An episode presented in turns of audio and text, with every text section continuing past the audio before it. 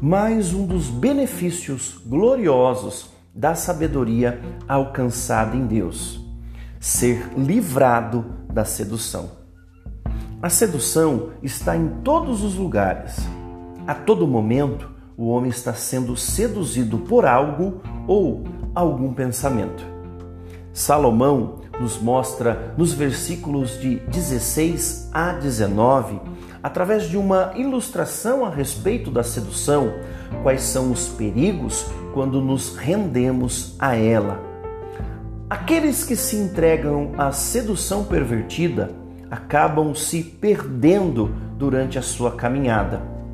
Se render a ela leva à alienação dos valores fundamentais para uma vida sadia e segura. A sedução pervertida tem por finalidade alimentar o nosso ego.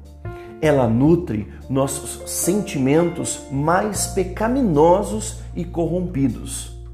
Fortalece o lado mais obscuro da consciência humana, afastando-o da presença de Deus. Este afastamento vai se tornando cada vez menos importante, cada vez mais menos falta sentiremos, dele.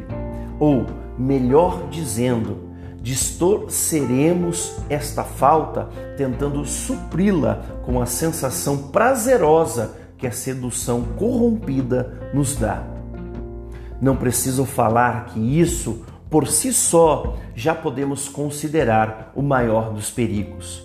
Mas precisamos nos lembrar de que o afastamento de Deus configura em morte, pois ele é a fonte de vida, como disse Davi, pai de Salomão, lá no Salmos 36, no versículo 9, que diz o seguinte: Pois és a fonte de vida, a luz pela qual vemos. Que caminho largo é a sedução! Largo e cheio de atrações, cheio de encantos e prazeres que tem como função principal nos distrair enquanto estamos caminhando direta, diretamente para a sepultura. Ao homem, enquanto se mantém no caminho da sedução pecaminosa, não lhes restará outro destino serão a morte. Seus olhos se tornarão cada vez mais escurecidos pelos prazeres e realizações que esta lhe proporciona, não lhe permitindo enxergar que Cristo é o caminho da vida.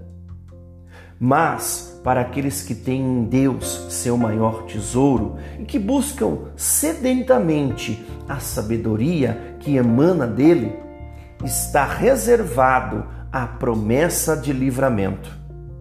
Para estes, Salomão traz a promessa de que a sabedoria proporcionada por Deus os livrará de cair nas garras da sedução pecaminosa.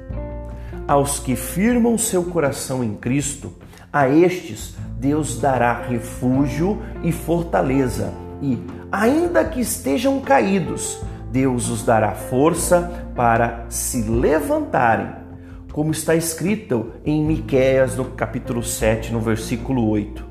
Pois, mesmo que eu caia, voltarei a me levantar, ainda que eu esteja em trevas, o Senhor será a minha luz. Como é iluminado o caminho daqueles que não se entregam à sedução como é firme os caminhos daqueles que estão aliançados em Cristo. Estes jamais experimentarão a morte, pois estão no caminho da vida. Aliás, estão caminhando ao lado da própria vida em si, Jesus Cristo, Filho de Deus. Minha oração por você hoje é para que você não se renda à sedução pecaminosa Oro para que você se, de, se desvie de toda a aparência do mal e se renda a Jesus, seguindo o caminho de vida e luz ao lado dele. Que Deus abençoe o seu dia. Com amor, Pastor Rodrigo Silva.